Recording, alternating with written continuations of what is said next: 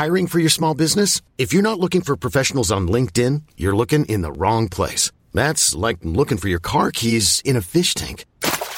LinkedIn helps you hire professionals you can't find anywhere else, even those who aren't actively searching for a new job but might be open to the perfect role. In a given month, over 70% of LinkedIn users don't even visit other leading job sites. So start looking in the right place. With LinkedIn, you can hire professionals like a professional. Post your free job on linkedin.com slash achieve today. Il y a une autre question, tu vois, un peu liée au, à la compète et un peu à la préparation et tout. C'est euh, cette espèce de chambre d'appel là que vous avez euh, en haut euh, avant de démarrer, où on voit vous êtes euh, trois ou quatre au même moment pendant qu'il y en a un qui part ou Ouais, ça, ça va dépendre des endroits, mais Mm. ça va être, euh, ça va, ça peut être seul, ça peut être, ça peut être deux. Euh, Généralement trois, c'est rarement plus. Ouais, c'est trois généralement, parfois quatre, mais quatre, ça veut dire que c'est une grosse aire de départ. Ça Ouais. peut arriver, mais c'est pas, c'est pas tout le temps. Ok. Et euh, est-ce que c'est à quoi tu penses toi à ce moment-là? Et Est-ce que c'est euh, c'est pas perturbant d'avoir d'autres skieurs à côté de toi euh?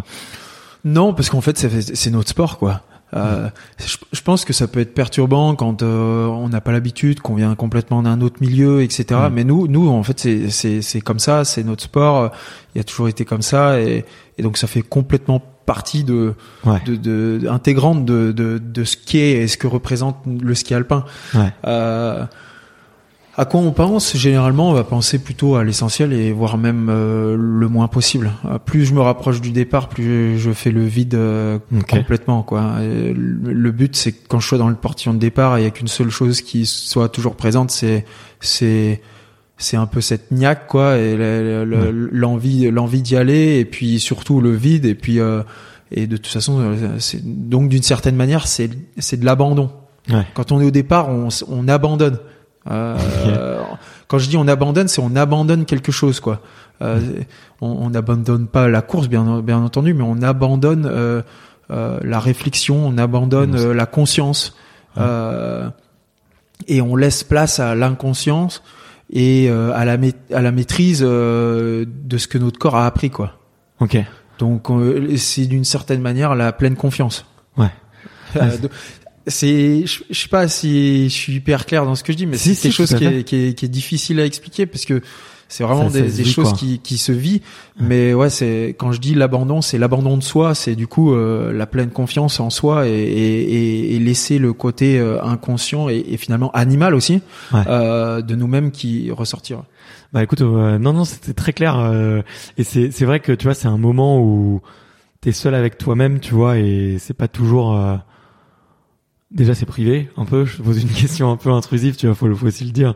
Et euh, et, et et ce qui se, enfin, ce qui se passe, c'est difficile de le retranscrire juste avec des mots, avec euh, alors que c'est toutes tes émotions et tout ton cerveau qui travaille, tu vois. Ah, c'est, je sais c'est que- plein d'émotions, exactement. ouais. C'est plein d'émotions, mais euh, et c'est pour ça que c'est dur de mettre des mots dessus. Euh, Ouais. mais pour autant, c'est, euh, je pense que si je peux le décrire, c'est comme ça que je le, je le décrirais. ouais. Bah écoute, c'est une, c'est une belle métaphore. J'aime bien poser la question parce que tu vois, une fois, euh, je l'ai posé à Denis Gargot. Je sais pas si tu vois, euh, c'est un, c'est un kayakiste qui a été champion du monde à, à- ok. à Rio, euh, champion olympique pardon à Rio.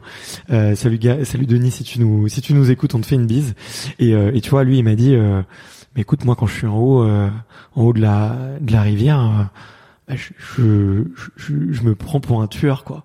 Dit j'ai des idées euh, en fait je me je crée de la colère en moi en fait. J'ai envie d'être le plus en colère euh, au moment où je pars tu vois.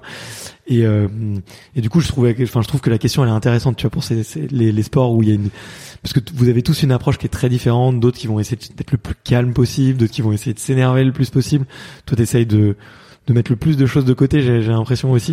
Et euh, Je pense que la finalité, elle est un peu, un peu la, la même. Euh, C'est-à-dire que d'une certaine manière, on, on essaye de faire ressortir euh, l'animal qui est en nous, parce que ouais je pense que tout sportif, euh, maintenant, ça choque un peu quand on dit qu'on est des animaux, parce qu'on est des animaux extrêmement développés et qu'on a créé une société autour de nous euh, qui est extrêmement développée. Et en plus de ça, on est extrêmement intelligent.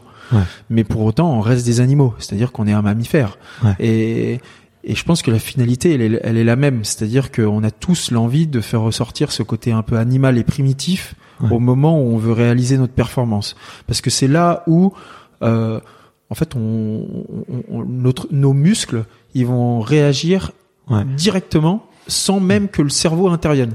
Ouais. Et, et c'est que dans ces moments-là où le, les muscles vont arriver à le faire, Mm. et du coup notre corps va réussir à le faire. C'est quand euh, notre cerveau n'intervient plus.